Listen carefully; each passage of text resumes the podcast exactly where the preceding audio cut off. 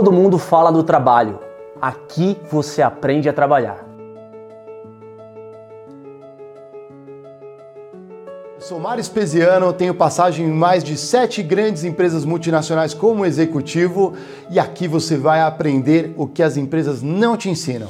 Eu sou André Geiger, CEO do Studios Flow e já tive passagens aí pela P&G, pela L'Oréal e também pela Uber. E tô aqui na Escola do Trabalho para ajudar você a evoluir seus talentos, a sua carreira e o seu trabalho. Eu sou Diego Baltazar, sou executivo de vendas e eu vou te ensinar a trabalhar aqui na Escola do Trabalho. Aqui você encontra conteúdo fresquinho com especialistas que estão aí em grandes empresas no universo do trabalho para impulsionar a sua carreira. Através do poder da oratória, eu consigo te levar onde nem mesmo um PhD em Harvard te levaria hoje. Se o mercado mudou, por que, que a gente acha que o jeito de entrar no mercado continua o mesmo a partir de todas as mudanças? A gente não pode priorizar a felicidade só quando tiver tempo no futuro. A gente precisa fazer agora. Penso, sinto, logo existo. A gente fala que os robôs estão substituindo os seres humanos, a gente precisa tomar cuidado, porque na verdade a gente, ser humano, está trabalhando igual um robô. Eu sou Vinícius Kitahara, especialista em felicidade corporativa e eu estou na Escola do Trabalho. Eu sou a Carol Garrafa, especialista em People Skills e hoje eu estou na Escola do Trabalho. Eu sou a Carolina Martins, a especialista em RH mais seguida do LinkedIn e eu também estou na Escola do Trabalho. Eu sou a Fran Morato, sou especialista em oratória e comunicação e eu estou na Escola do Trabalho. Eu sou o Fernando Barra e eu também estou na Escola do Trabalho. Senhoras e senhores, estamos em mais um Critique News, número 21. A forma critique de a gente comentar a notícia. Estou aqui com meu querido Mário e vamos às manchetes? Vamos às manchetes aí, ó. Olha a primeira aqui, galera, já é de quebrar tudo. Empresas que buscam aumentar felicidade de funcionários têm bons resultados. A Itaipu, galera, paga a última parcela e quita a dívida histórica da construção da hidrelétrica. O Itaú cria empresa de gestão de compras e patrimônio. Essa tá para mim, hein, Diegão? E tem os nossos queridos senadores, que decidem trabalhar apenas três dias por semana e três semanas por mês. É. O Brasil é uma das novas frentes na guerra dos chips entre os Estados Unidos e a China. Essa também é bem critique. Carros da Ford poderão fugir do dono inadimplente e vão voltar sozinhos para a loja. É isso mesmo. É isso aí. E na Romênia, ela é o primeiro país a indicar um robô como assessor do governo. Não, vou, não dê ideias, Romênia. Não dê ideias. Essas são as notícias de hoje. Estão Vamos aberta comentar. a temporada de críticas de, De mais um, críticas. um, Vamos- um, um Critique News. Tem umas aqui que são, no mínimo, curiosas, né? Mas por onde andará André Geiger? André Geiger per- está, está- está travado no trânsito e vai chegar no meio do programa, Sabe galera. por que, que ele tá travado? Que ele conseguiu finalmente um martelo de vidro. Ele, ele, ele conseguiu o fornecedor do martelo de vidro, ele está trazendo. Entendi. Ponta de estoque. Vem numa caixa. Uhum. Uma caixa. Qual que é o tamanho do martelo? Eu não sei. Ele, é, ele- eu pedi, surpreenda-nos com um martelo de vidro, né? É para usar na, na manutenção aqui dos estúdios Flow. A galera pediu. Vamos no emblema aí, soltar o emblema antes de soltar a primeira manchete. O emblema para a galera que resgata, vocês já sabem, entra lá, nv99.com, clique em resgatar. E É bem legal que com, às vezes você resgata o emblema, você vende para alguém que não, não pegou de graça nas primeiras 24 horas e ainda manda perguntas pra gente. Palavra-chave de hoje é extra extra. Olha aí, tá aí o megafone. É um megafone, né? Pra, Extra extra, tudo junto, hein? pra quem é da geração do megafone, tipo, essa molecada aí já não, já não sabe o que é isso aí direito, Quem não. cara. Escrever- megafone isso aí, galera. Quem escrever extra com S, não fica proibido de resgatar o, o, próximo emblema aqui. Já fica Sim. a dica da galera. Vamos lá, a primeira, o Lucão vai soltar na tela para quem está assistindo a gente pelas plataformas de audiovisuais, as plataformas audiovisuais. Vamos ver a primeira matéria. Nessa daqui, Diegão, é, as empresas que buscam aumentar a felicidade de funcionários têm bons resultados. E aí? É engraçado que saiu é, pesquisa aí, né, com essa conclusão, mas o Critique, quando começamos lá em 2021, É. foi um dos primeiros podcasts ali da, de, de negócio a falar de felicidade corporativa, né? Inclusive, nosso primeiro convidado, lembra? Segundo? Segundo. Primeiro foi o... O Igor, o Igor. Ah, o Igor e o Monark, verdade. O segundo convidado foi o Vinícius Quitarrara, que inclusive é mencionado aí nessa, nessa matéria. É. E pra gente não falar, sei lá, mais do mesmo aqui, esse negócio de fe- felicidade corporativa é um negócio cada vez mais é, presente, né, na vida das empresas, né, Marião? É, é isso aí. O... Só que não é meio básico, né? Meio aquela lição de casa. Os funcionários, quando estão felizes, produzem mais. Logo, as empresas têm melhores resultados. Mas o que, que tira? A gente falou tanto de... O que, que vem primeiro, o ovo ou a galinha? Exatamente, exatamente. Essa é a pergunta que não, não quer calar. Porque naturalmente as pessoas acham que são felizes. Mas o que tira a felicidade, né? A gente tenta. É engraçado agora, na escassez de felicidade, as empresas buscarem justamente a contrapartida. Já que não está feliz, vamos fazer feliz. Existem dois tipos de. é, daquele cara que não consegue ser feliz no trabalho. É o cara que já chega infeliz no trabalho, porque está acontecendo alguma coisa. é, Na vida pessoal, na você tá vida falando? pessoal, Ah, enfim. tá. E tem aquele cara que é, digamos, infeliz por conta de algum infeliz que está acima dele, ou que está do lado dele. Então, e aí a gente entra um pouco mais na, na cultura e no clima da organizacional da empresa, né? É, agora, a gente já falou tanta, tantas vezes aqui no programa, como que a gente consegue é, é, mitigar ou promover uma boa cultura dentro da empresa? A gente falou tantas vezes isso aqui, aqui agora. É, no Critiquei ao longo da história, né? Olha, o- o- a gente sabe. Acho que o primeiro fator que. Vamos até relembrar o Vini Kitahara, né? Acho que o primeiro fator é identificar as formas de felicidade que as pessoas têm. Uhum. Né? Tem pessoas que ficam felizes quando recebem presentes. Tem pessoas que ficam felizes realmente eh, quando são bem remuneradas. Tem pessoas que vão ficar felizes por trabalhar em um clima amistoso. Então, como que isso é mapeado? Uhum. Como que a empresa mapeia isso dentro da organização? Às vezes é uma questão tão ampla quanto a cultura geral da empresa. Às vezes é uma coisa mais pontual de um departamento ou outro. Uhum. E- tem uma questão que é o mais importante, que é a empresa é um coletivo de Exato. indivíduos. A felicidade individual é muito complicada. Então, esse mapeamento para ser feito de forma honesta, e apesar das dificuldades, ele deveria ser feito de forma que você possa escutar todo mundo. Uhum.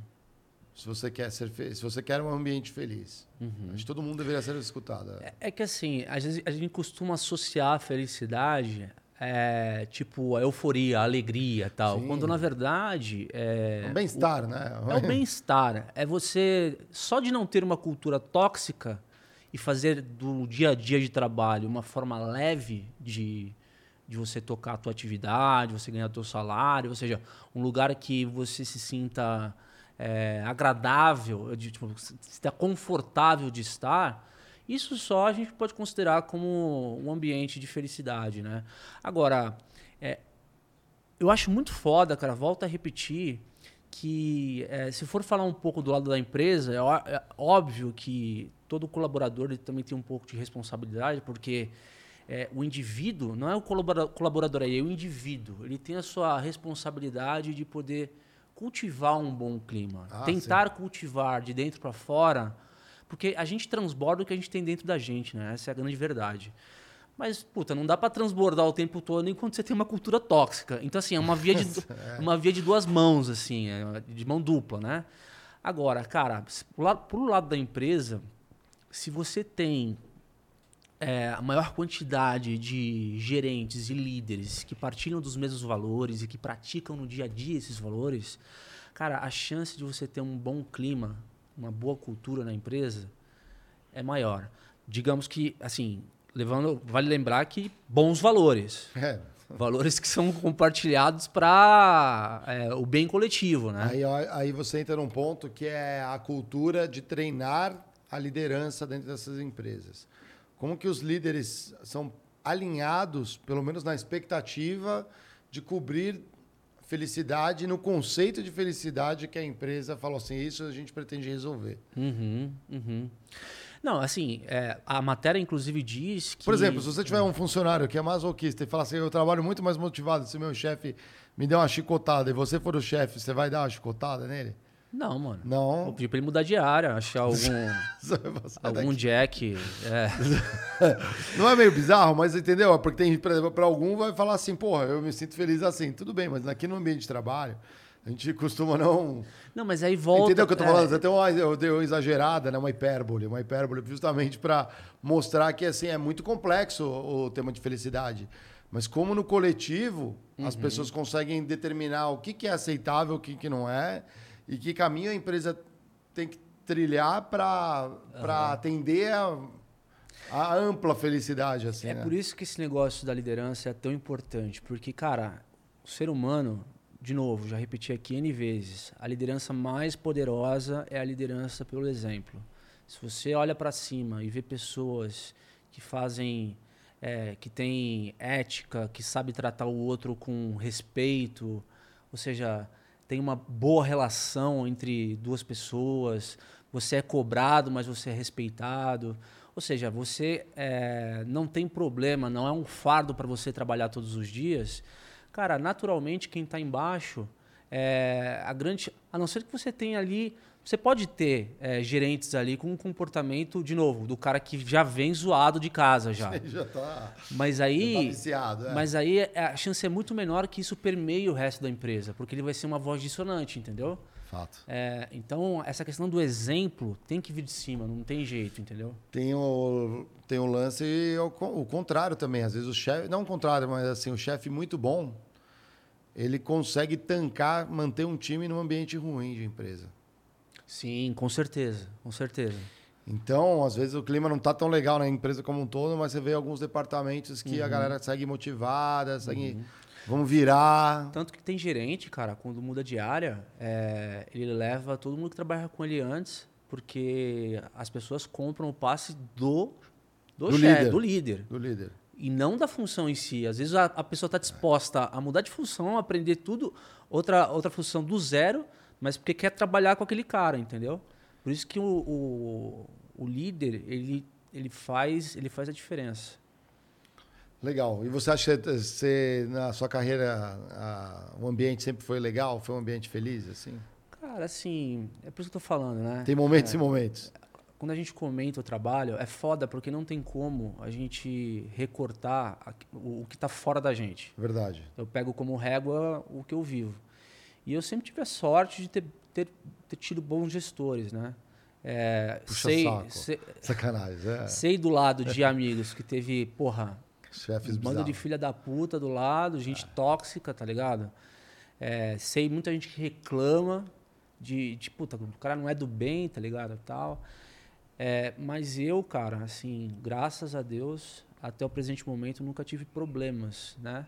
É, posso ter tido, não tido fit automático, assim, não é uma pessoa que é, dava tesão de trabalhar, mas também não me fudia, entendeu? Não, não assim, cozinhava a, a minha, minha paciência, tipo, a minha saúde mental tal.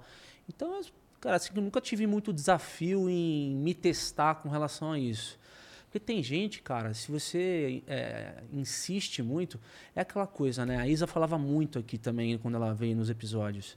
É, você tem que saber qual que é o limiar da, do trabalho quando ele te exige e de fato você tem que entregar porque aquilo é da sua função e quando aquilo passa a ser algo que começa Obrigação, a né? tirar a sua saúde, entendeu?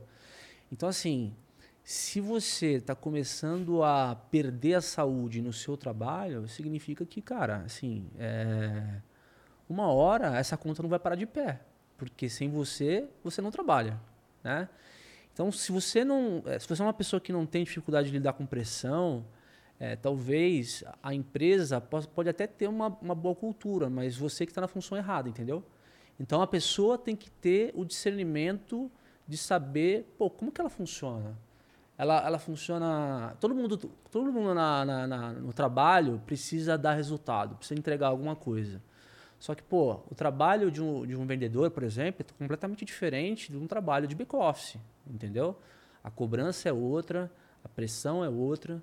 Então as pessoas precisam saber é, de fato, o dia a dia, como elas funcionam para nos prejudicarem. Aí, nesse exemplo que você deu, também vai a relação entre as pessoas, não necessariamente entre líderes, né?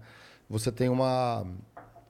Você pode partir da premissa que, às vezes, a relação entre líder e liderado é legal, Uhum. mas o ambiente em volta, pares, subordinados, Uhum. às vezes não podem deixar o ambiente legal. É muito Sim. difícil liderar também. A gente, às vezes, pensa só como liderado. Aham. Mas às vezes o ambiente pode ser muito ruim para o líder também. Ele fala, pô, tento inovar, eu sou gongado, tento mostrar um caminho diferente, a galera não, não Uhum. aceita muito. Foi feito sempre assim, muita resistência. Uhum. Resistência às vezes em colaborar em time. Eu já vi muito time que a galera é só superstar. Lembra daquele tinha um time famoso do Real Madrid, os Galácticos? É. Só fera, mas não jogavam bem juntos. No vestiário, todo mundo olhando de narizinho. É, empinado, o outro, é. a Nike paga mais na minha chuteira, o outro, é, mano, e não conseguia Qualquer jogar. mera, mera coincidência Até, com o Flamengo boa de relação, hoje. não tô é- falando que é. não tem boa relação entre as pessoas, às vezes até tem boa relação, mas na colaboração era, era ruim isso, porque não foi fomentado de- das antigas lideranças, né? Uhum. Fomentar a colaboração. Mas eu entendo um- uma coisa que é importante também. Na minha trajetória, por exemplo, eu nunca me importei em determinado momento da minha carreira e ter que fazer o extra, ficar mais, botar esforço, ainda que cansativo, e eu perdesse um pouco da. Um pouco não, perde, você perde saúde nesse, nesse processo. Para mim, aonde eu quebrava o meu encanto como funcionário, como executivo, era muito mais relacionado com a sensação de justiça dentro da empresa. Isso tirava meu sono e eu olhava o, lado mais cruel de uma grande organização, de uma empresa. Então, assim, eu ver pares que se esforçaram, que entregaram coisas superiores e no final, nas calibrações, avaliações, ah, vai um queridinho aqui, outro ali, que você sabe que a entrega. Se não é assim, é um, não é minha opinião, é factual. Você conversa com a Rádio Peão fica empolvorosa nessa hora. Vocês viram o que aconteceu? Que aquela fulano foi promovido? Não. Roberto, aí você olha assim a lista de pessoas que você colocaria na frente. E aí você fala assim, eu, eu devo ter uma impressão, uma percepção muito errada, né? Vamos dar o benefício da dúvida, vamos conversar com outro cara aqui, oh, você viu que legal e tal.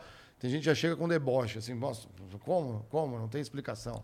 Sempre tem uma explicação. Não, mas aí é o que a gente conversa aqui, né, cara? A gente, é, como pessoa que faz parte dali do, do ambiente, a gente tem viés.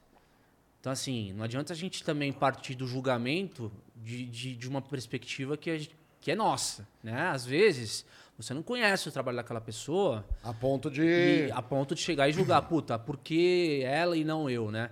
Agora, voltando... Se a opinião é 90% da equipe, É, não. aí é um pouco totalmente. complicado, né? Agora, esse negócio do, do, do líder não ficar porque acha que. porque se sente também intimidado ou se vê numa cultura tóxica, cara, é, tem como você identificar no seu trabalho se você está tá passando por um momento difícil e se tem a ver com a sua saúde. Acho que a primeira coisa é o seguinte: na sua empresa, você faz a roda girar ou a sua roda é girada? né? Essa, essa é um ponto de reflexão importante. Por quê? Se você faz a roda girar, significa que você trabalha ativamente. Você é um cara que acredita que pode fazer as coisas irem para frente, fazer é, acreditar que processos podem mudar, que você pode inspirar pessoas, que você pode entregar resultados, que você pode ser promovido. Então você, a tua carreira está sendo encarada de forma ativa dentro da empresa.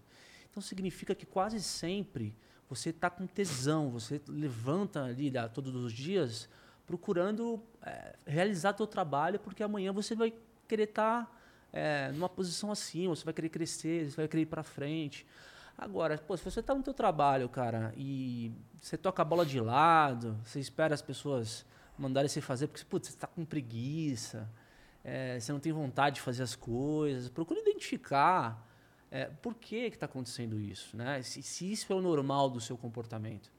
Porque se for normal do seu comportamento, você tem que tomar cuidado, porque a, a, a empresa no final do dia ela quer ver resultado. E quando aparece uma a primeira leva de, sei lá, de demissão ou de necessidade de corte, Aí, e aí tá lá os no- a- o alvo natural vai ser o tipo de pessoa que não agrega no dia a dia. Não sei, eu já vi de tudo. Agora, Às vezes em puta- ambientes tóxicos ele protege o pior. Não, em sim. É, acontece, falando. é. Agora, você não é assim. Você é uma pessoa, caralho, que tá se sentindo no lugar errado, ou se tá sentindo uma cultura de merda, assim. Então, cara. Silent quitting. É, Silent- é, exatamente. Então aí não é uma questão é, sua, mas talvez é, de, de um próximo passo seja para mudar de função, mudar de empresa, é, porque você simplesmente não está bem onde você está. Então tem duas formas de você- poder se enxergar. Como é que você está no, no seu trabalho hoje, né? Boa. Boa, Diegão. Vamos para a próxima, então. Vamos agora critiquei internacional. Vamos dar uma olhada na economia ali. A China vem ajudando a sustentar a economia da Rússia. E aí? O que, que você quer Não, comentar? não, você, você, não critiquei para Não, eu tô no, no penúltimo, isso a gente já falou, Critiquei pô. passado, cara. É na Itaipu, vamos Itaipu, caramba, Itaipu. Paga a última parcela e quita a dívida histórica da construção da hidrelétrica, cara. Caralho, eu pensei que já tinha quitado essa porra aí, mano. Cara, faz um tempão, né? Mais 50 anos, sei lá, Itaipu de... Pô, é isso. É porque Itaipu é binacional, né? Isso, ela é uma, um acordo entre o Brasil e o Paraguai. Inclusive tem uns. Eu não sei como é que funciona, precisa pesquisar. É, é bem técnico, mas tem um. Uma tem Como se partição. fosse uma partição onde o, o Paraguai recebe uma grana do Brasil. Exatamente. Todo, todo mês, porque é meio que o excedente que ele não usa, entendeu? Tem um E acordo o- de compra de energia É. a, um, a um preço vai mais camarada Uhum. para desenvolver lá o Paraguai. Não é à toa que muitos brasileiros foram para lá mineirar Uhum. criptomoedas, sabe? Aquelas RIG, porque a energia lá é mais barata. Vai, pega a dica aí para quem gosta. Só que Itaipu, ela, na construção, no pacto é, entre os países, você tem uma, essa parcela, não é para sempre. Né? Esse impacto gerado não é para sempre. E foi paga a última parcelinha ali, a prestaçãozinha para o outro país, para a gente construir todo esse né, reservatório e usinas ali. Né? Cara, assim, quem não conhece. Eu conheço Itaipu, já fui lá. Visita É, escolar. Já conheci, já conheci as turbinas. Visita lá. na faculdade. É. uma, inclusive, no dia que eu fui, o vertedouro estava aberto. Tá zoando. Cara, um negócio absolutamente magnífico, assim. É, porque assim, tirando, acho que a, a, É enorme, a usina né? de Três Gargantas na China, acho que é, uma- é uma- um dos maiores empreendimentos de energia. É o maior em volume de É, água. em volume. É. E aí é o seguinte, cara, o negócio é tão bizarro, tão bizarro, que lá Itaipu, região de Foz, aquela região do, do oeste do Paraná ali, cara, em volta de Itaipu, galera, tem uma economia que gira desde escolas que a Itaipu ajuda a financiar ali com o ensino profissionalizante, até cidades inteiras que vivem em função da economia eh, e da riqueza que Itaipu eh, leva para a região. Então, são, são milhares de profissionais muito qualificados que trabalham ali na, na usina, mas milhares mesmo, que a, que a empresa ajuda a levar para fora para estudar, e eles voltam para poder agregar valor ainda mais na, na, na usina. E eles, eles, a, a, por que, que é tão interessante? Porque é um exemplo de como o conhecimento ele permanece e gera riqueza para a região. Porque profissionais bem qualificados, quando ficam ali na, na, na região e não precisam para os Estados Unidos, ou não precisam para São Paulo, é. eles ajudam a, a aumentar a renda, A prosperar. a né? prosperar toda a região ali. Então, cara, Itaipu, se você olhar do lado ali, é um ecossistema que. Cara, mas vamos lá. Aí tudo, tudo que você empreende num lugar, você gera um ecossistema em volta e gera aí. Total. É. Mas que Itaipu é um negócio bizarro, cara. Acho que vale pegar o, a história econômica. Serra Pelada também, né? Teve uns empreendimentos em volta ali. pegar o nome das cidades ali, mas, puta, é bem interessante porque é um caso.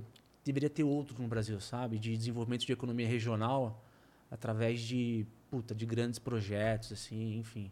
Itaipu é um, é um deles, assim, de sucesso. Ah, sabe quanto era o, o chequinho mensal ali? 115 milhões. Mensal? Mas, é, o Brasil pagava Paraguai, é isso?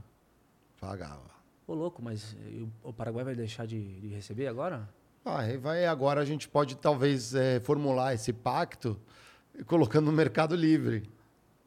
Entendeu? É, Ué, mercado livre de energia, você disse. exato, Mercado Livre de Energia. Imagina aí, o Paraguai compra no, no preço que É, eu não sei como é que funciona, não. pode dar uma leigo. arrebentada né, na É, economia do Paraguai Confesso que agora. eu sou leigo, mas assim, é, eu acho que o- o Itaipu é, é um responsável por grande fatia da, da energia que é consumida hoje no, no, No Paraguai? no- no- no Brasil mesmo. Não? No, não, no Brasil, uns 15% eu chutaria. Vou chutando aqui, ó. Talvez, Sério?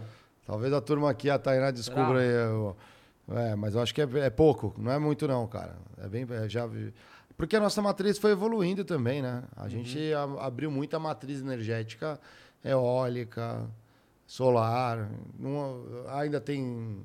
Angra deve ser o quê? Uns 3%, 2%, nem isso. Já aumentou muito a matriz. Mas a gente tem outras, né? Tem um monte de outras hidrelétricas. Tem, né? tem. Inclusive, um pesquisador, é, na verdade, uma empresa. Então, eu acho isso aí. ó. uma empresa brasileira, é, até postei isso nos stories lá do meu, da minha página. é, os caras inventaram ou testaram, é uma tecnologia que não é nova, não, mas eles viram que o retorno é absurdo. A Itaipu é, 8%, eu errei ainda. 8%. Eu falei o Ó, dobro. Eu ia chutar para mais. É. É, os caras estão vendo que é, energia movida a turbina subaquática é um baita de uma fonte, digamos, inesgotável de energia, porque corrente marítima é aquela coisa que não acaba nunca, como se fosse vento. Vai para um lado e vai para o outro. outro, eu estudei isso na. Cara, Ah, e assim, faculdade. e os caras já têm vários protótipos já em produção. Então é um negócio, cara. Por isso que eu tô falando, o Brasil precisa liderar essa agenda, cara. O, o, o mundo não vai conseguir é, avançar nessa questão da sustentabilidade se o Brasil não tiver puxando essa, essa agenda. Porque é aqui, cara, porra, é aqui que tem o maior potencial do que a gente já conversou aqui no episódio com o, o- o Luiz Dávila, o Aham. Felipe Dávila, que é a bioeconomia, entendeu? Uhum. Então, acho que tem um, um grande espaço para a gente crescer. Só que olha só, que legal essa ideia. Eu estudei, curioso, né? Eu me formei em engenheiro mecânico, minha ênfase era em energia, né? Nesses equipamentos. Esse que você citou, né? Ele fica submerso, ele é um equipamento submarino. Uhum. Ele tem um princípio legal de você usar um, a água do mar, digamos assim, como um vetor ali para a produção de energia. Você pode usar isso de várias formas. Você pode usar a energia através de ondas. Uhum. É, então, conforme as ondas vêm, você coloca ali boias. A Petrobras tem ou tinha um projeto Uhum. é, legal desse no Nordeste.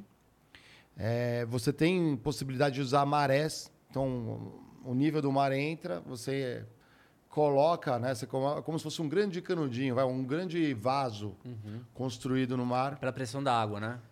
Então, aí a maré subindo, você bloqueia a entrada, dependendo da altura Uhum. que está a maré, você, ao abrir os reservatórios, gira, giram essas turbinas ali dentro. Uhum. Aí você gera eh, energia, a maré baixa, você trava a água lá dentro, depois Uhum. você vai abrindo, então gira para os dois lados, você gera energia, maré alta, maré baixa. sim. E tem esse que você estava comentando, que ele aproveita a correnteza no fundo. Então, existem áreas submarinas que a formação rochosa delas faz ali você criar esses campos de, de, de, de corrente marítima. Que podem ah, alterar, ficar mais intensas, menos intensas em determinadas épocas do ano, etc. Mas ali é uma fonte inesgotável. A única coisa é que tudo isso que eu falei, todos esses métodos, incluindo Itaipu, todos eles têm um negocinho chamado impacto ambiental. Então, quando a gente constrói uma Itaipu, a gente tem que alagar uma grande área. Assim, Belo Monte também foi assim. Exato, e foi super criticado. É. É. Quando a gente faz eólica, por exemplo, aqueles cataventos maravilhosos, você está vendo assim, nossa, é lindo, uns pássaros acabam batendo ali. Né? Aí quando a gente olha, por exemplo, a, é, de- pô, você pega aqueles desertos na Califórnia, onde tem energia solar. O deserto, ele tem esse nome, mas não é tão deserto, tem vida no deserto. Tem animais que vivem naquelas condições, plantas. Então você tampa tudo com placas, você já alterou a parada. Eu não estou falando que não é bom, eu só estou falando que tudo tem um impacto. Esse de correntes marítimas. Deve ma- ter de peixe. Pô, peixe, tubarão e baleia, vai, É. batendo tudo. Não, então, assim, certeza. então tem que, ter- tem que ser muito bem pensado. Você- e complementando o que você diz sobre liderar essa frente, mas do jeito certo. Sim, porque eu acho que é, o que vai funcionar no futuro, na minha visão, é um mix, é a mistura da- dos métodos, entendeu? Por por exemplo, a, a evolução da energia solar, pô, hoje em dia se constrói painéis muito mais eficientes que no passado. Inclusive barateou, é uma tecnologia que vem barateando com o tempo. Antigamente, você comprar painel solar para colocar na sua Sim, a tecnologia vai barateando. Cara, era muito caro, um payback acima de 5 anos. Agora, Daqui a pouco todo mundo vai ter aquele. Tem uns cataventos que põe em casa também. Sim. Eólico. Em, em três anos hoje, você faz um investimento, você recupera o investimento que você, você colocou em painel solar. Mas eu acho, aí eu vou dar um palpite, uma coisa que já está em pesquisa, que aí sim vai ser a revolução para a gente ter um potencial de energia infinita e que teoricamente é limpíssimo. Que é, a mesma, é o mesmo princípio que acontece no Sol. Né? São as, a, a, a, energia por fusão nuclear.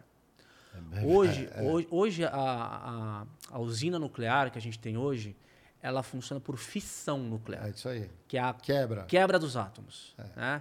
Qual que é o problema dessa, dessa, dessa tecnologia? Lixo tóxico. É, é lixo tóxico. Você- hoje você tem tecnologias para blindar isso aí e tal. Enfim, os caras concretam e jogam no fundo do mar. Mas ainda assim você tem riscos é, mínimos, mas você tem riscos de impacto.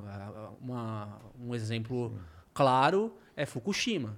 Chernobyl. É, Chernobyl. É. Entendeu? Então, assim, é limpo até dá merda. Né? Com dá merda, dá merda pra valer. Fusão nuclear, cara, se você tiver a tecnologia de é, manipulação dessa, dessa, dessa tecnologia. Coloca aí no Google, galera, fusão nuclear, pesquisas em andamento. Se isso evoluir, cara, é energia que, assim, é, é como se a gente tivesse um mini sol eh, dentro, dentro, Não, não, não, não. Não? Tô falando, você, depois, depois você ajeita ali, ó. Tá, tendo um mini sol dentro do. Menos sol de cada, é, sei lá, de cada apartamento, de cada país, ou assim, vai ser, vai ser uma revolução no mercado de energia mesmo. Boa. Vamos para a próxima, então. Essa daqui é interessante, tem a ver com a área que eu mais me dediquei no mundo corporativo. No mínimo, é curiosa. O Diegão manja dos bancão, sabe tudo que rola no, nesse, nessa facção que são os grandes bancos aí. É a, a matéria é o Itaú cria empresa de gestão de compras e patrimônio, cara. O que, que o Itaú tá mexendo com isso, Diegão? Tem um palpite aí? Eu não sei, mas gostaria de saber. O que, que faz uma empresa de. Não, eles já, já nascem como uma das maiores do país, né? Já nasce. Parece que já tá- tem uma equipe, olha lá, vai dar um, dá um scroll Não, aí. é- 370 pessoas gerenciando anualmente mais de 16 bilhões em compras. É isso aí. Isso é muita coisa ou pouca coisa? 6 bilhões em compras. 16. É, 16 bilhões é muita coisa. É Uma mu- carteira de 6 bilhões de ativos Ah, e mais é. de 1 milhão de metros quadrados em espaços corporativos. Assim, Tem, vamos lá, né? Tem muita empresa que faz isso já. Essa gestão de compras. É um famoso BPO de como é que compras. você faz é, BPO uma, uma gestão eficiente é, de compras, mas respeitando o, o fornecedor? Vamos lá. Como é que Não, mas não, não, não, acho que não é nem ali olhando o fornecedor. O que ele está fazendo, esse modelo de negócio, ele é o famoso BPO, Business Partner Operation. Sim, perfeito. Então ele entra, por exemplo, ele vai entrar, sei lá, o Itaú vai prestar serviços de compras, por exemplo, sei lá, lá na Suzano. Uhum. Itaú bate na Suzano, ó, seu departamento de compras não presta, vou prestar serviço para você. Ou ele fala assim, nesse nível aqui mais estratégico vocês são bons, e aqui o nível mais tático eu tenho o braço Uhum. e ofereço para vocês e coloco. Vamos lembrar, vamos voltar um pouco no tempo. Por que, que isso é interessante para as empresas? Né? É, acho que uma- o primeiro clássico aqui no Brasil foi aquela é, joint venture entre a Ambev e a, e a Souza Cruz. A- Agrega. Chamava Agrega, exatamente. Isso. Chamava Agrega, que não deu certo.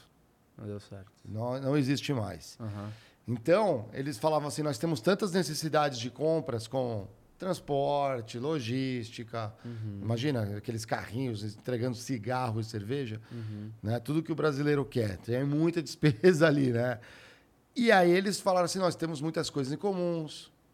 Né? E algumas coisas você não trabalha em comum. Isso, fala, o isso é os indiretos, certo? Diretos e indiretos. Mas é- seria o direto e o indireto que não é core? Por exemplo, direto, que serve para as duas. As duas negociam caixa de papelão. Eu fabrico o cigarro e tenho que botar na caixa de papelão. Você fabrica aquela latinha lá que Qual a vai na diferença de papelão. direto e indireto? Direto vai, são os custos que são atrelados diretamente ao produto. Entram no custo do ah, produto. tá bom. Os indiretos normalmente são aquilo que a empresa precisa para ela existir, funcionar e que ela não está verticalizada. Uhum. Então, pode ser desde um contratar um, um escritório de advocacia para sua empresa, Até o mobiliário da do todo o marketing, toda essa linha meio de facilities, que inclui essa questão meio de gestão de patrimônio. Pensa que ali os- o, o famoso SEIC do Itaú, ali o centro que eles ficam lá no headquarter na, na Conceição, em São Paulo, tem vários prédios só ali, tem as outras agências todas. Olha a presença. O banco está cada vez mais se digitalizando, então ele está abandonando agências, está ficando em poucos lugares, fechando agência mesmo. Os bancões estão fazendo isso, não precisa, se faz tudo pelo celular. Para que, que eu eu vou ser mal atendido na agência se eu posso ser mal atendido pelo aplicativo? Acho que é essa a filosofia. É, não estou falando que o Itaú atende mal, eu sou cliente ok. Está ok. Meu depoimento aqui, ó.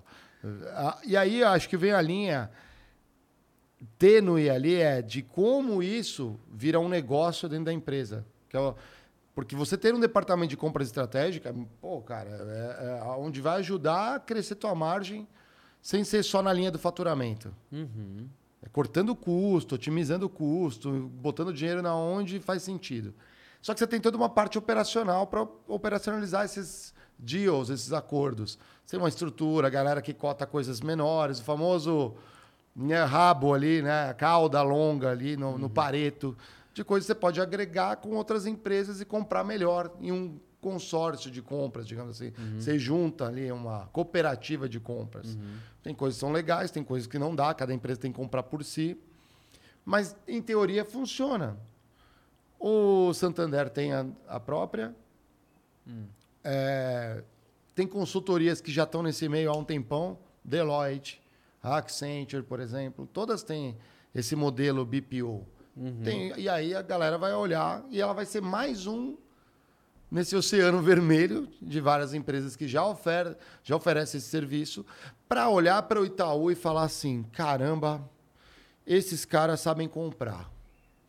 Eu vou entregar meu departamento de compras ou parte dele na mão dessa nova empreitada do Itaú e eu vou ficar feliz porque ele vai me trazer resultado. Mas o- Itaú vai entrar no mercado ou ele está contratando? Ele vai entrar no mercado. Cara, mas estrategicamente o que, o que interessa o, o Itaú nesse movimento? Ah, essa pergunta é muito boa, né? Porque ele é banco, né? Porque ele é banco. Então ele, ele separa, ele cria uma linha de negócio que pode ter receita própria, Aham. que não depende só da operação do banco. O banco sim continua sendo um cliente, mas essa linha de negócios ganha vida própria, o famoso spin-off. Aham. E aí eu acho, não sei, cadê o Golias nessas horas aqui, né? Porque eu acho que tem uma questão de impostos. Por quê? As propriedades do Itaú vão junto com essa empresa. Ah, eles vão o- imobilizar? Ah, então o Itaú quer virar um banco digital no balanço. Ô, Diegão, que legal desenvolver raciocínio ao vivo. No... Ah, é. Não critiquei. Entendi, tá vendo só? Tá vendo? É que vai muito bem a calhar fazer a gestão de patrimônio Uhum. com compras.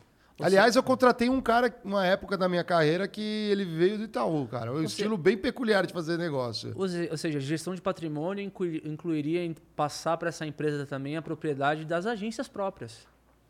Os, ah, as- Sim. as Sim, porque aí depois que a agência fala assim, se o Itaú decide falar assim, ah, não quero mais agência aqui, é uma propriedade, essa empresa, por gestão de patrimônio, pode decidir, vou alugar, vou vender, Sim. vou passar adiante, Ah, vou fomentar outro banco. Entendi. Ele vira um. Só que assim, tem várias empresas aí de, de BPO, né, que eu falei, que são renomadas. Tem umas gringas, tem empresas indianas. O, meu- o território é assim, é um oceano vermelho, hein? O Itaú é corajoso. Porque assim, o problema, não o problema, mas o que eles têm que mostrar num mercado onde você compete com uma Accenture, uma Deloitte, uma NIMB, sei lá, eh, Procurement Garage, outras empresas que estão ali, Cara, inclusive nacionais. Né? Tinha na época um mercado. Ai, cara, esqueci o nome da empresa. Tinha uma. Tinha uma- tem várias, assim, não são poucas, são várias. Aham. Então, assim, é, é- ou a solução mais interessante seja realmente os impostos e.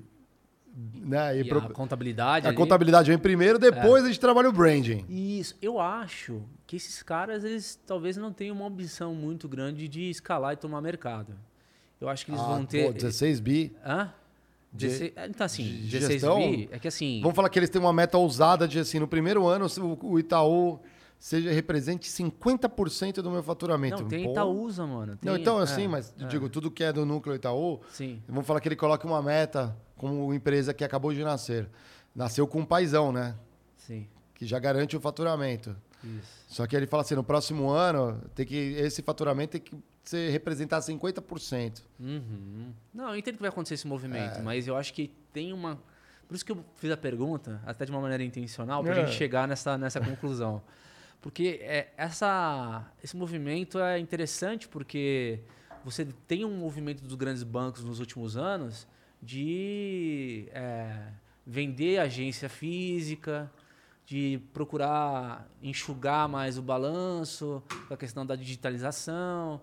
Puta, a curva de abertura de conta digital está muito maior do que do que abertura de conta em agência. Boa. Então acho que é mais um movimento estratégico aí para poder Galera, o que, que vocês acham aí? Que que é selar esse, essa tendência, né, digamos assim. Boa. Você tá hoje bem paulistano, hein, Diego? Entrem aí, ó, a É, Fernanda. eu tô, tô- tô andando muito com o Fausto Carvalho lá. O, o- tá o- Caraca. O Jorginho. Salve, Jorginho, né? Vamos lá, essa daqui também é bem interessante. Vamos para a próxima. Ó. Senadores decidem trabalhar apenas três dias por semana e três semanas por mês. Eu tô fazendo, eu que fiz Kumon, fiz as contas assim de cabeça, três dias por semana e três semanas por mês, né? Votando e tudo mais, dão nove dias úteis no mês, cara. Cara, e é engraçado. Nove dias úteis, cara. Você queria trabalhar nove dias úteis? Porra, mas E os outros dias você não precisa tomar decisões. Você, você vai cumprir outros compromissos que não requerem a sua presença, o diálogo. Exato. Segunda e sexta, galera, ponto facultativo. A gente tem discutido aqui, porra, a Microsoft experimentando quatro dias, a Inglaterra fazendo um experimento com várias empresas ali, uma semana de quatro dias. Cara, que inovação na veia, velho. Que inovação na veia. Os caras estão trampando. A proposição é trampar com o seu dinheiro, com o salário que você paga, três dias por semana. Eles estão liderando pelo exemplo, será? Que é uma forma de liderar pelo exemplo? eu pois olho é. assim, ó, eu vou chegar na minha empresa amanhã e vou falar assim, galera, vamos trabalhar só três dias por semana, três semanas no mês, seguindo o espelho da nossa política aqui, ó, dos senadores. Cara, não tem problema dis- distribuir as votações mais importantes é, em dias específicos.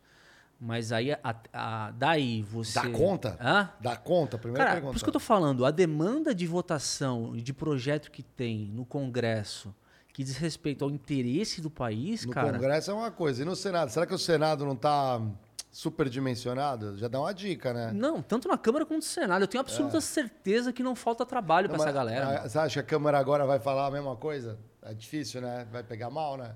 Então, mas se colar a ideia, você acha que... A... Com certeza, E aí, questão o de judi- tempo. aí, ju- aí é uma questão do judiciário. Puta que pariu, velho. Pô, você tá é um- uma, é. bola de cristal do inferno aqui. Exatamente. E aí o senhor Pacheco é, propõe esse cronograma, mas ele fala: ah, mas tem senadores que precisam ir e voltar dos seus estados. E aí eles ficam até voltar para Brasília na segunda-feira, já foi o dia. Porra, meu irmão. Você, Cara, tem- você não tem que voltar pro seu estado, você tem que, você tem que visitar. os caras precisam visitar a base. Precisam. Os caras precisam visitar a base. Precisam, Mas, mas, cara, porra. até aí, cara, porra. Ir no sábado, volta no domingo, leva a família pra morar em Brasília, cara. Porra, os caras preferem não trabalhar na segunda e na sexta. Então, assim, os caras ganham muito dinheiro e tem muito privilégio pra. É muita saudade das crianças, É, Gê. Exatamente. Cadê o RH desse Brasil? Não é? Bando de arrombado. Bando de- Cara, isso é muito. É, é só uns pelegos, né, cara? Como pode? Não. É muita cara de pau, Vamos, cara. vamos trazer um senador aqui pra falar dessa proposta. Vamos, Pô, a gostei. gente, a gente aqui tá querendo Gostei. discutir jornada de trabalho, pô. Eu critiquei um, é um, é um Vamos pegar quem é o senador trabalho. que cuida dessa agenda Trazer aí. os o- trabalhadores um da- deputado bom também aqui É, pra... qual que é a... Porra, o ócio criativo, vamos lá. O que, que vocês estão O fazendo? que, que enquanto- vocês acham aí, galera aí do chat? Topam que a gente traga um senador para discutir isso em volta do trabalho aqui? Vocês, vocês comentem ali. Sugiram, façam sugestões aí. Um, quem vocês acham que seria interessante É esse porque, papo? a, é porque a ódia... é, De, novo, liderança pelo exemplo... ver quem votou em liderança, quem, né? liderança pelo exemplo da vagabundagem, né? Porque assim...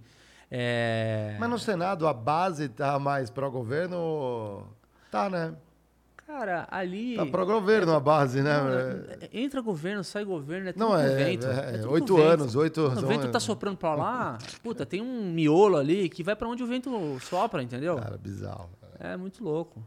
Daqui a pouco a galera aí, eu preciso que a galera do judiciário trabalhe rápido, tá? Um recado para você que trabalha aí com juiz, embargador, eu só peço um clamor. O que, que vocês estão fazendo para Ah. dar celery no seu no, no- no- no trabalho? Muito ansioso aqui também, tá? E tem os. o- saiu uma notícia, a gente deveria ter colocado aqui, cara. O governo nomeando as esposas, não sei se eram do.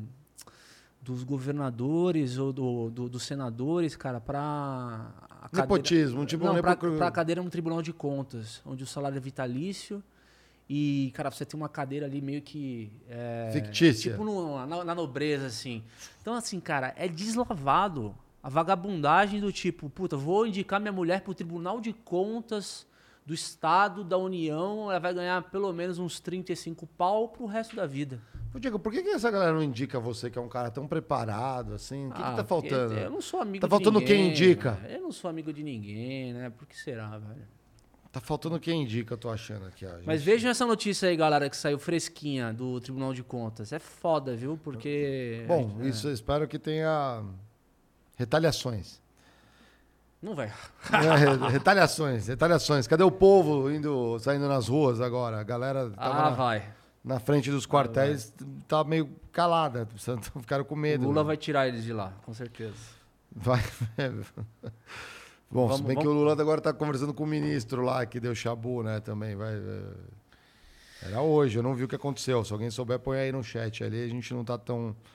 Passamos o dia trabalhando e preparando isso para vocês também. Aliás, deixa eu comentar, amanhã eu tenho a minha... Tem a minha mentoria para os zangões mentorados aqui. Ah, é? Do que que você vai falar? Cara, eu vou falar de uma parada que é importantíssima, que é como se ligar sendo um verdadeiro ninja para observar o ambiente de trabalho. Tem galera que entra, trabalha anos e anos e não se liga nas, nas coisas. O que são essas coisas? Eu vou levar assim, ó, filezinho, caminhos e atalhos. Já recomendo uma bibliografia clássica, você sabe qual é que é já, né? Os, no- os primeiros 90? Não, não, não. Os primeiros 90 dias não, é, tem muito a ver com você criando relações. Esse aqui não tem, assim, não tem criação de relações. Não é quando você chega numa empresa nova. Não, é você tá. Não interessa se tá 10 anos numa empresa. Ou você tá no primeiro dia. Tem algumas coisas, se você observar, e isso eu descobri. E tinha uma fortaleza nisso, que a galera fala: caramba, você faz uma leitura legal. Até um salve para um amigo meu aqui, vou- o Jay. O Jay me ligou no fim de semana. Ele falou assim: cara, tô pensando em mudar, tô recebendo uma proposta. Eu falei: mas por quê? Você tá para ser promovido? Ele falou: não tô, aqui tá demorando. Eu falei: não, Wolf, pensa comigo, isso, isso isso. Tal, tal, tal, tal, tal, tal. Ele me, eu conhecia da empresa dele e tal. Cara, na outra semana ele, ô, boca maldita, eu recebi a carta, fui promovido. Eu falei: por quê? Porque tinha uma lógica por trás. Mas tem um período inicial ou é sempre esse olhar vigilante? Sempre. Se não interessa onde você tá, em qual Não, empresa. essa questão da observação é um negócio que. Tem que observar. É. É, são vários elementos. São sete elementos. Já dou a dica. Deixa, deixa gravado, depois eu quero conferir também, Boa. que é interessante. Vem entrar ao assim. vivo com a- comigo, você dá uma moral ali pra complementar Vamos ver, ali, ó. vamos Boa. É, vamos pra próxima notícia, então, aqui, ó. Essa daqui é, no mínimo, algo inesperado. Eu comento por quê? Porque o Brasil é uma das novas frentes na guerra dos chips entre Estados Unidos e China. Você... Veja- Comenta veja- aí, Diegão, comenta. Vejam só vocês, né?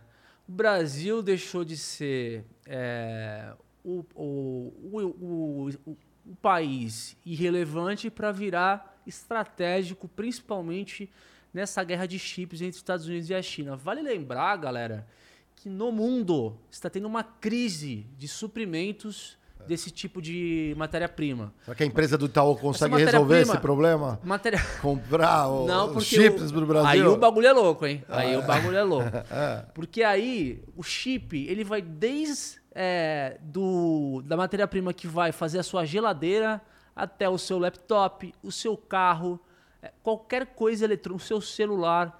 Então, muita gente concorre por uma coisa que está com problema mundial de oferta.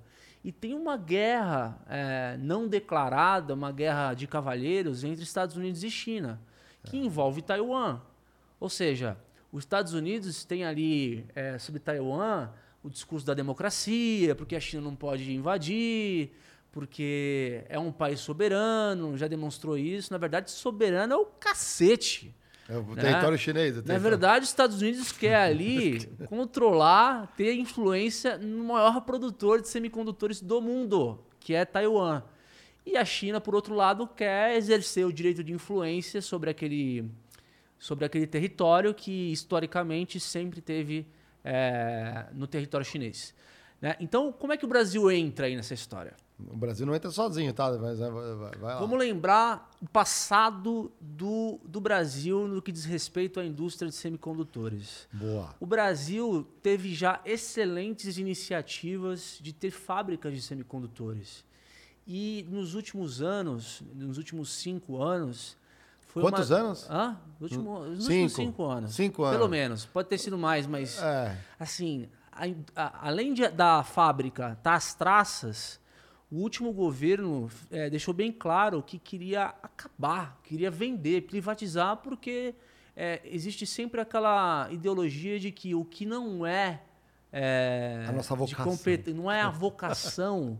eh, o, o Estado não é tutor de, de empresa, não é, não é gerenciador de, de, de empresa. Logo, você precisa transferir isso para é, para propriedade privada.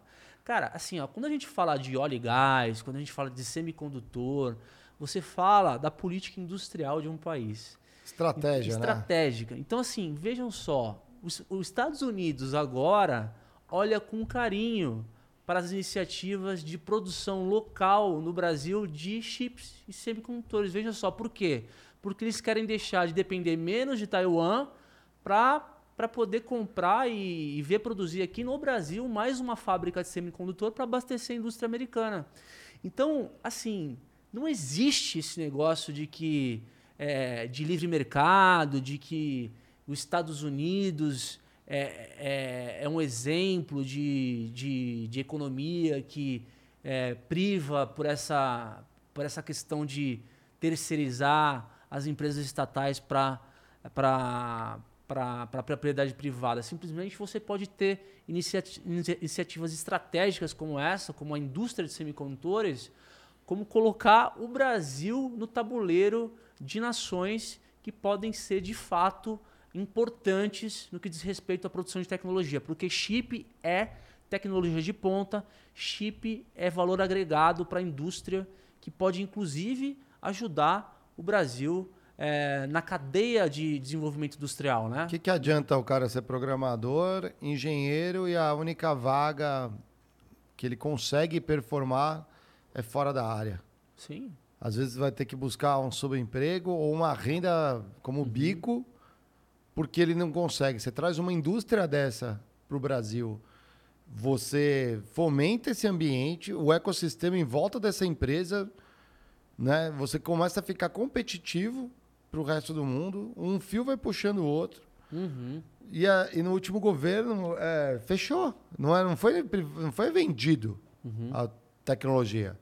Era uma tecnologia rudimentar, mas ainda com aplicabilidade. Não, fala, fecha, fecha. O governo tem que Seitec, né, o nome?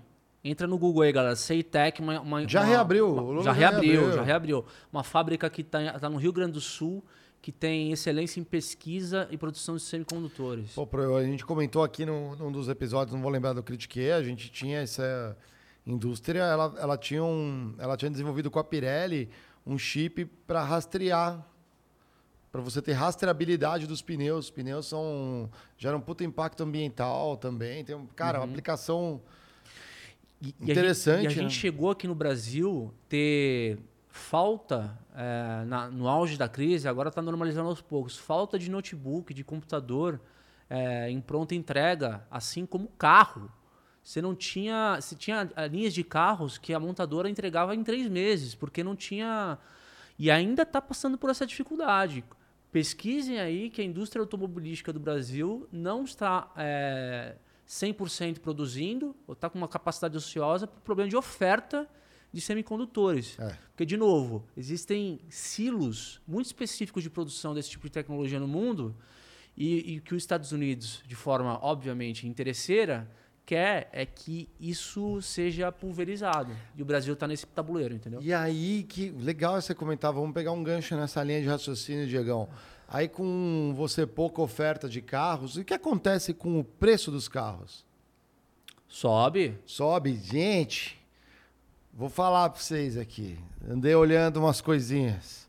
Sabe quanto está custando o Renault Kwid, que é praticamente um Kinder Ovo com uma surpresa ruim dentro? Sabe quanto está custando um, um Kwid? Zerinho? Quanto? Um Quid, velho. Um Quid zero, mano. Sabe quanto? 80 mil reais, quase. 80? 79 o preço. Pois é. 79 tempo atrás mil. tava 40. Cara, 79. Ou nossa moeda não tá valendo nada, ou tem uma relação aí de oferta, demanda, ou ele é um. Eu sou totalmente ignorante. Ele é um puta de um sucesso. É a nossa Ferrari nacional, é o Quid. 80 pau. 80 pau. Já foi o tempo de, de um, do trabalhador ter um carro zero, hein, meu? Um Quid, velho. Eu, é assim, é, é, eu, eu acho que eu não vou dormir essa noite. Eu descobri que o Renault Quid tá custando 80. Cara, assim, é uma. E, e assim, Renault, eu acho que pode ter um problema chama o Carlos Gon de volta, mano. de... Total. E eu acho que tem, um- Não tem, é? tem um problema Te de chama o Carlos Gon, cara. Tem um problema de oferta, Tá mas no- tá a- no Líbano. a cadeia de produção de uma indústria automobilística é um negócio tão foda, tão bizarro, mexe com tanta, Mas, tanta ô, indústria que tá Diegão, por trás. Diegão, entre Cara, nós. que impacta a economia do país como um todo. Não, eu sei. Mas, Diegão, eu, olha, eu, fa- eu não faço mais questão. Se eu, se, eu, se eu sou um consumidor de veículo de entrada, meu primeiro carro, eu acho que eu abro mão da telinha louca que agora vem em todos os carros. Faz mais rudimentar, mas põe um ar-condicionado e tá ótimo. Mas não me cobra isso porque não tem semicondutor. Mas- mas tem- Muda esse Mas se projeto. tem preço é porque estão pagando. Então, então, Por isso que exatamente. o mercado de seminovo tá Não, crescendo, eu acho cara, que é no. Brasil. Porra, a empresa de chocolate lá consegue fazer um chocolate que nem é uma espuma nojenta e vende a um real. O Quid faz a mesma coisa, cara. Põe três rodas, velho. Mário, você acha que tem... Põe três tem rodas. três- Mas Ah, você tá lá porque tem gente que paga, velho. Economiza onde não precisa de semicondutor, cara. Não, é, é- é a hora da Lada voltar, eu acho. Ou da Gurgel. É um caminho sem volta, velho. Gurgel, volte, Gurgel. É um Clamamos volta. aqui. Eu acho que tem na Porra, nostalgia... o Quid, cara. O Quid, cara. Porra, cuide de cu é rola, meu.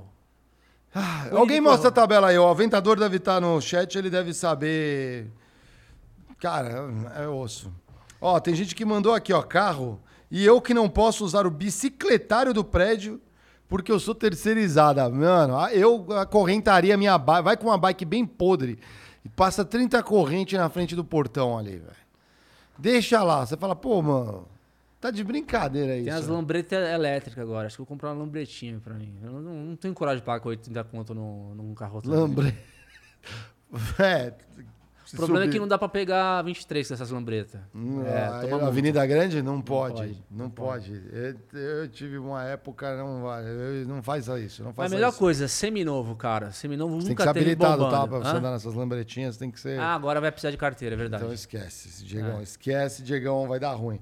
Vão... E essa dá um gancho aí, não dá? Essa daí dá um gancho para a próxima notícia aqui pra gente, já que estamos falando meio de carro Opt. E veículos. Se você vai de bike para o trabalho, não deixe você parar essa bicicleta lá dentro. Como que ela promove sustentabilidade essa empresa? Você não pode. Essa, você, com- essa você comenta, Maria. Fala assim, ó, vamos, vamos acorrentar. Lê aí a, a manchete. O... Carros da Ford poderão fugir do dono inadimplente e voltar sozinhos para a loja. É tipo o você tem um carro, de repente você não paga a parcela, ele dá meia volta e vaza. Bom, é, exatamente. Vamos explicar isso aqui pra galera, né? Vamos lembrar que nos Estados Unidos, principalmente, nós temos os carros autônomos. É, você entra lá, aperta um botãozinho, já é comando de voz, ele te leva, você vai dormindo pro seu trabalho, você vai lá descansando, bacanão, se acontece alguma coisa, ele avisa, fala, ó, fiz cagadas, vai ter que dirigir. Basicamente é isso. Não bastasse a repercussão, porque essa questão de carro autônomo ainda tem muitas questões a serem resolvidas, né? Tiveram acidentes, inclusive na Ásia também. Não, teve morte, cara. Teve, teve caso de morte. Teve um Uber aí, um- uma experiência do Uber aí, matou. um- Parou no túnel, gerou engava- um engavetamento, uma Uhum. galera bateu, muita gente se machucou, tem um monte de, já tem esses problemas. Uhum. Mas a beleza da indústria automotiva é uma coisa assim, eu não me canso, cara. Quando eu fiz engenharia mecânica, eu não fiz por causa da indústria automotiva, eu te garanto, eu nem gostava assim tanto de carro, eu falei, não, tem que ser, vou mexer com isso. Você nunca montou um carro na- no laboratório, assim? Não, tinha aqueles Baja, eu passei longe do Baja, assim. No máximo eu olhava o motor, porque tem a ver com a área que eu estudei de energia, mas assim, não- fazer um motor mais eficiente. Essas coisas eu gosto. época, né, isso eu acho legal, o motor mais eficiente, durável, isso eu acho legal. Mas o carro em si nunca foi minha paixão. Eu tinha uns caras, colegas de República, que eram bons nessa parada, É. assim. Faziam um projeto, sabe? Fazer um projeto de suspensão aqui e tal. Aliás, eu tenho um cara, um salve pro Kassai, traba- trabalha na Ford ainda. Vou falar mal da tua empresa hoje aqui. Vamos lá, a Ford, a, priorita- a prioridade do, no R&D da Ford é desenvolver um equipamento ali, né? Que é, um, você imagina, você tem a rastreabilidade desse veículo, você está acompanhando para onde ele vai, a navegação, um- que lugares esse carro frequenta. É basicamente isso. E o proprietário do veículo, ele está lá pagando sua prestaçãozinha. Se ele ficar inadimplente, vamos falar, ele parou de. Você vê a, a notícia é assim, ó. O cara vai, ele vai meio que cortando os componentes do É, mas carro. A, a matéria fala que tem, tem rastre- rastreabilidade Ué, do carro? mas é, é a única forma de você monitorar isso. é. Não, uma coisa é você desabilitar o carro ou. Mas como fazer- é?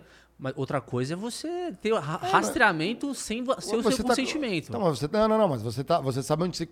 Vamos lá, como que você desabilita isso no carro? Alguma comunicação vai ter com o carro. Se você tem essa comunicação, logo você tem uma, de certa forma, como acompanhar isso. Não, mas Você pode monitorar ou não. não necessariamente geolocalização. Não, não, não, não. É, Mas assim, ele vai disparar. Se você parou de pagar, você dispara o comando, o carro volta sozinho lá para a concessionária. Ou pro ferro velho, né? Sei lá, esqueci, sei lá, tava tirando minhas compras, esqueci de. Tava tirando minhas compras para botar o que comer na geladeira. De repente, eu percebo o meu carro voltando para a concessionária. É isso que pode acontecer. É isso. Eh, Parabéns, americanos. Vocês criaram uma nova forma de. de, de, Por isso que eu sou mãe. é o cap... Não, cara, eu, olha, nas eu maiores formas de desenvolvimento É. né, do capitalismo americano, eles conseguiram fazer a área de pesquisa e desenvolvimento da Ford criar uma solução para quem não paga a conta. Se o cara é Uber e ele falou, puta, tive um problema, sei lá, meu irmão teve um problema, foi hospitalizado, tive que botar dinheiro no hospital e não consegui quitar a parcela desses dois, três meses aqui. Uhum. Meu carro me disse tchau para mim. Não, É tipo energia elétrica. É, eu tranco, eu tranco ele. é, é, você pode trancar ele de alguma forma e fazer um seguro. Tipo, não, ó, seguro, não fui eu que bati meu carro. Foi. Eles tentaram sair pra. pra quem vai pagar o prêmio vai ser a Oh, montadora. entendi. Você põe uma instituição financeira contra a outra, atuariais contra. Bota Você é um sistema- gênio, Diego. Bota o sistema pra colapsar, entendeu? Eu falo, chega essas matérias no Critiquei aqui, ninguém, ninguém ah, fala como a gente. Eu tenho certeza que ninguém pensaria essa solução. Que criativa, você faz o atuarial pagar o carro. Mas olha só que louco, ele vai, não é assim, de repente, o carro, ele vai cortando as coisas. Por exemplo, ele vai cortando sua televisãozinha lá, o seu radinho não liga mais. O teu ar-condicionado já não tem 300 temperaturas, seu banco não aquece. Né? Nos Estados Unidos tem isso, o aquecimento no banquinho lá, neva, né? Muito frio, né? O- O carro tem, o volantinho tem que estar gostosinho, quentinho para pegar, né? É isso que eles. Aí vai cortando. Aí de repente corta o airbag, Ah, mano, mas. corta assim o cinto de segurança, você vai tentar puxar, você fala, ai, mano, você não tá pagando a conta. Já vai dirigir na, no perigo. É, o que falta para cortar agora? Cara, falta vergonha na cara dessa montadora. Eu acho que, tipo, Caralho. a Ford saiu do Brasil já e eu duvido muito que isso decole. Inclusive, é, eu acho que o problema do nosso mundo e das novas tecnologias são os idiotas com iniciativa, entendeu?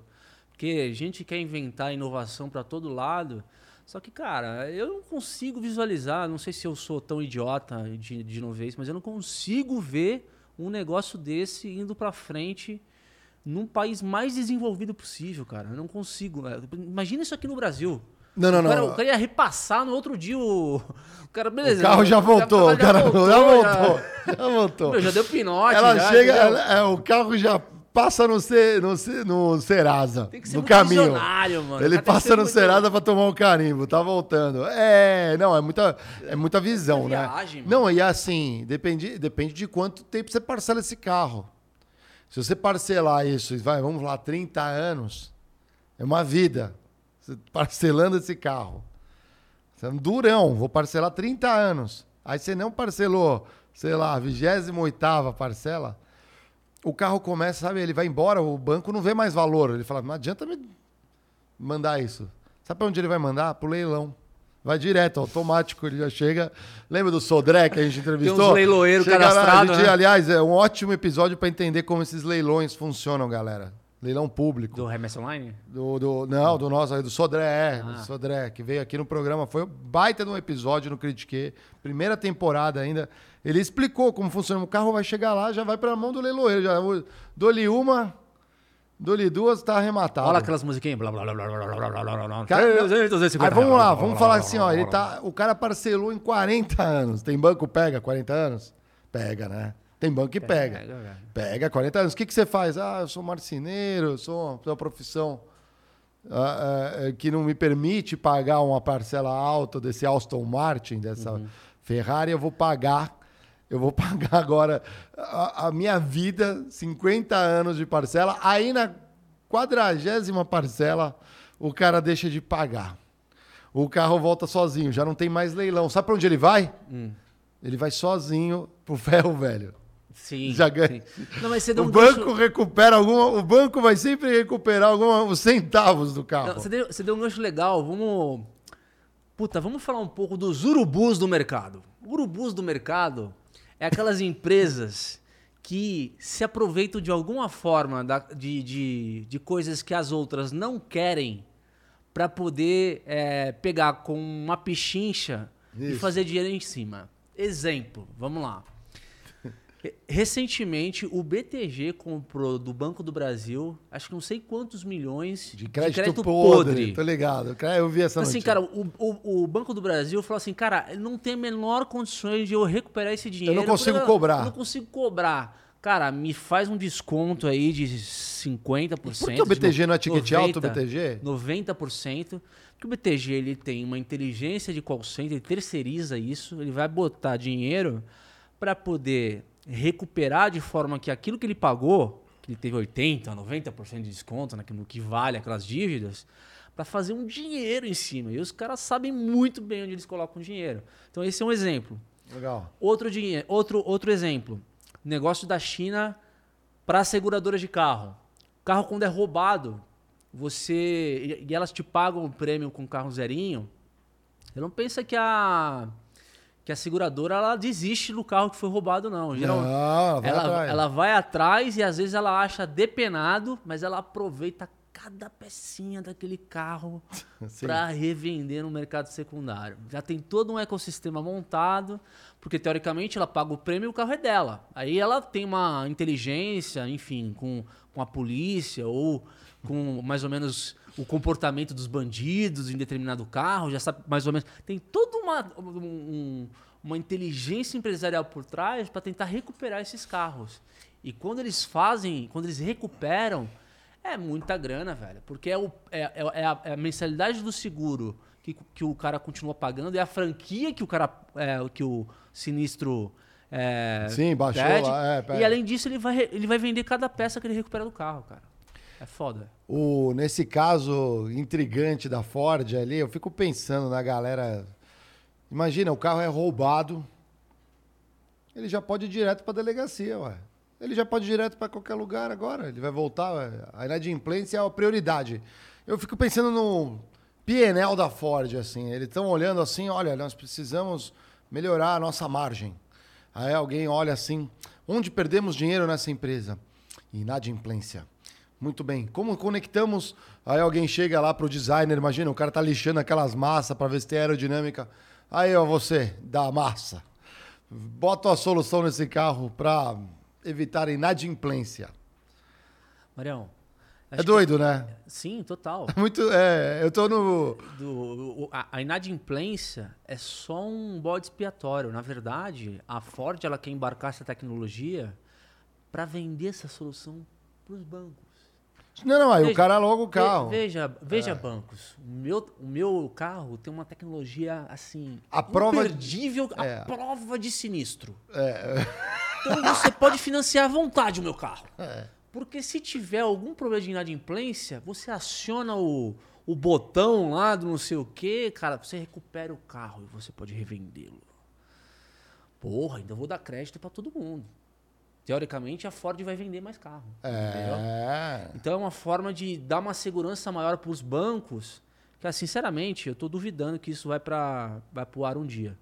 Mas é, eu estou entendendo com a cabeça da Ford aqui, é, talvez liberar mais financiamentos para os carros dela. Cara, pode ser, mano, mas eu acho muito louco conquistar o, o projeto, ele conquista o financiamento e não o cliente.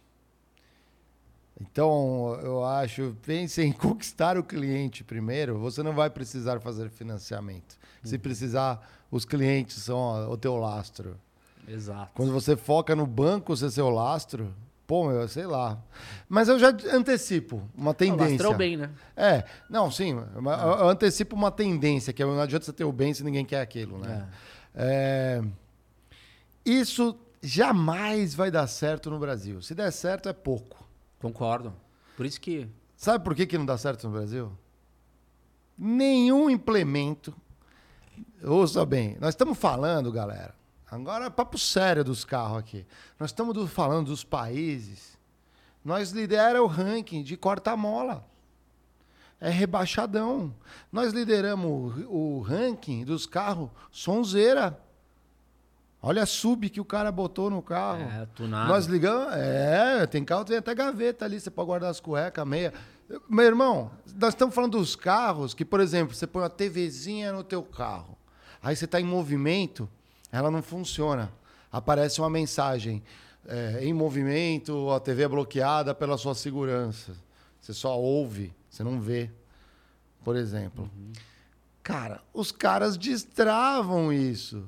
Eles vão Sim. usar aqueles chip conecta lá, desbloqueia. Uhum. Na primeira auto som que tem no teu bairro, os caras já têm isso, já fizeram. Nossa, eu lembrei. lembrei Então, assim, você vai, pode não pagar parcela nenhuma, vai ficar. Vão ter que achar outro meio. Voltar sozinho não vai, tá, Aham. tá destravado. Ou a corrente, a galera, não, a solução. Mas primária, chega em casa, estaciona, já passa a corrente. Uhum. Isso aqui não vai sair, meu irmão. Essa, par- é- essa matéria me parece aquelas matérias de agora você pode pedir um pack de cerveja que o drone vai levar na sua casa. É tipo essa, essa notícia assim. Os caras é, soltam isso na imprensa brasileira achando que tá num condado americano, entendeu? Tipo, É, então, assim, não faz o menor sentido isso. Ford, é bizarro essas Mas tem umas matérias. conversas de que a- a- o- esse governo vai tentar trazer a Ford de volta, né? Tem aquele complexo no, Cara, no Camaçari. Camaçari, né? Não sei se no ABC. Eu Ah, acho que saiu o- na, na- na imprensa que vão tentar trazer? parece que estão retomando conversas ali, né? Acho que a visita do Lula no Biden deve estar gerando É. alguma coisa. Pegou mal a Ford sair, né? Ford já teve caminhão, teve. Tem ainda, né? Tem. tem é, Ford. Salve o Henry aí, vai. Vamos ver o que, que vocês fazem com esse, com esse carro. Vocês teriam um carro desse? Fica a pergunta no ar aí, mandem pra gente. Vamos pra próxima e última também. Comenta lá, Diegão. Romênia é o primeiro país a indicar um robô como assessor do governo. Essa notícia é foda. Aí se a moda pega. Hã? Aí se a moda pega. Não, porque, cara, é. O, mas espera aí, esse robô ele trabalha. Ele trabalha no, no governo da Romênia. Ele Sim. trabalha três dias por semana, três semanas por mês. Ou ele trabalha todo dia? Não, porque aí ele teria, teria que ser do Senado, né? Não é Ah, Senado. tá. Não é um robô do Senado. É um Ah. assessor da presidência da República, pelo que eu vi. E, e é engraçado, cara, porque isso joga à luz a é, tecnologia e digitalização dos governos, né? A gente já sabe que para um governo dar conta é, do que está acontecendo hoje no mundo, porque a gente está num mundo de muita mudança, né, galera? Muita tecnologia é, aparecendo de- e, e muda tudo de uma hora para outra. E às vezes os, os governos eles ficam ali com o mico na mão, porque a velocidade de se aprovar as coisas, a velocidade de se apro- aprovar projetos, pesquisas, de, de provar tecnologias de ponta, é tudo muito burocrático, não se pode não se pode ser um experimentador de nada. O governo é uma instituição muito, é, digamos, refratora de inovação, né? Quando você começa a ter iniciativas como essa, assim, você começa a, a ter uma esperança no seguinte ponto. Porra, se eu tenho um robô assessorando o governo, vai ser... Eu, eu vejo um- uma luz no final do túnel para pelo menos diminuir a corrupção. Porque se você tem um robô... Mas depende de como esse robô é. Não, progra- pensa o seguinte: Ah. você tem um robô, né, que vai ajudar o governo a fazer políticas públicas.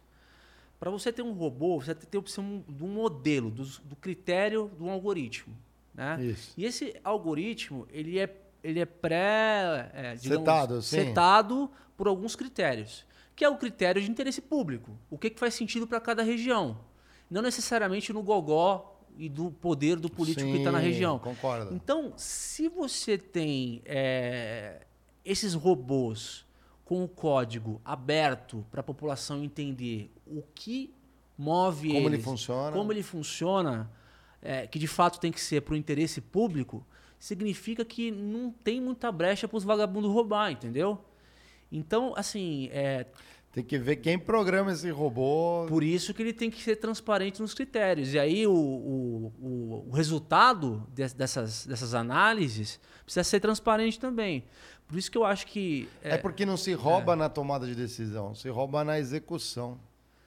Então, cara, mas aí que tá. A di- corrupção, ela tá na execução da, da decisão. Cara, né? mas começa Não, começa. na destinação. Não, não, não, sim, pode ser, pode ser. Aí, é que assim, eu não vejo, por exemplo, vamos pegar uma coisa bem pequena, vai, de vereadores. Nosso bairro alaga, construa um piscinão nesse bairro. Uhum. Aí o clamor, o robô entende, gente, isso é um problema mesmo nas prioridades. E essa obra fica bem ranqueada. Não vai roubar na decisão, vai roubar na, na empreiteira que ganhar. Uhum. Sim. Mas eu concordo que já é um bom progresso você pelo menos ranquear as prioridades, porque exatamente, você não precisa cortar uma coisa, uma coisa não depende da outra. Se o cara tá com a unha encravada, você não vai amputar a perna. Faz o robô, Concordo. faz o robô e se tem problema de corrupção depois na execução, como monitora? Põe o robô monitorando aquela porra ali também. Não, porque o que, a putaria que acontece no Brasil começa na disputa por orçamento, né? As, da- da- das emendas. é, esse governo chama de emendas do relator, o, o outro chama de orçamento secreto, né? É. Então, cada um chama da, da maneira que quiser, mas no final é você dar preferência é, com uma graninha para aqueles deputados que votam a favor do governo. Então, tem um orçamento ali com cheque em branco, sabe-se lá Deus, o cara que define a prioridade da região, ele pega um dinheiro lá e ele gasta. A auditoria do que vai acontecer na obra, como que vai ser executada, cara, o governo talvez tenha, se tiver controle, é controle precário dessa, da execução dessas obras. Então, a, eu, eu sou um otimista no sentido de que se você tem mais tecnologia, mais digitalização, você tem menos, digamos, influência e poder de, de hackear o sistema. E hoje o sistema, a exceção é não hackear. É. Ele é completamente hackeado porque, cara, é tudo na base do toma lá da cá, entendeu? É o acordo de cavalheiro. Se você tem, por exemplo, é, se a tecnologia blockchain, por exemplo, é, evoluir para os governos, você tem é, re- rastreio de, por exemplo, madeira ilegal que pode ser, ser, ser monitorada até para exportação é, ilegal. Isso é um exemplo. Até mesmo para você regularizar terras, né? com, com a disrupção nos cartórios. Então, assim, a, a tecnologia ela vem para somar. Sobretudo no controle do governo para esse tipo de, de, de corrupção, né? Sabe- é legal. Sabe o que eu tava pensando também? Aquele velho problema do clientelismo, né? A galera troca votos por bens, né? Ali, né? Paga, né? Compra o voto e tal. Um robô pode ajudar nisso aí também. Pode. Né? Porque você consegue, teoricamente, já rastrear esse- essas movimentações, ele não, ele, ele não faz, que é o famoso lobby. É um lobby público, digamos assim, não é um lobby, né? Porque não é identificado. Ele é o, é o agente do governo né, no- no- tendo esse- recebendo esse clientelismo. Esses mimos. É, a gente deu uma viajada aqui, mas. é, O robô não. Isso é o que o robô poderia fazer, mas no caso da matéria aí, me parece que os caras estão colocando o assessor é, da presidência, o robô, para monitorar Opinião pública, opinião as mídias pública sociais. nas mídias sociais, entendeu?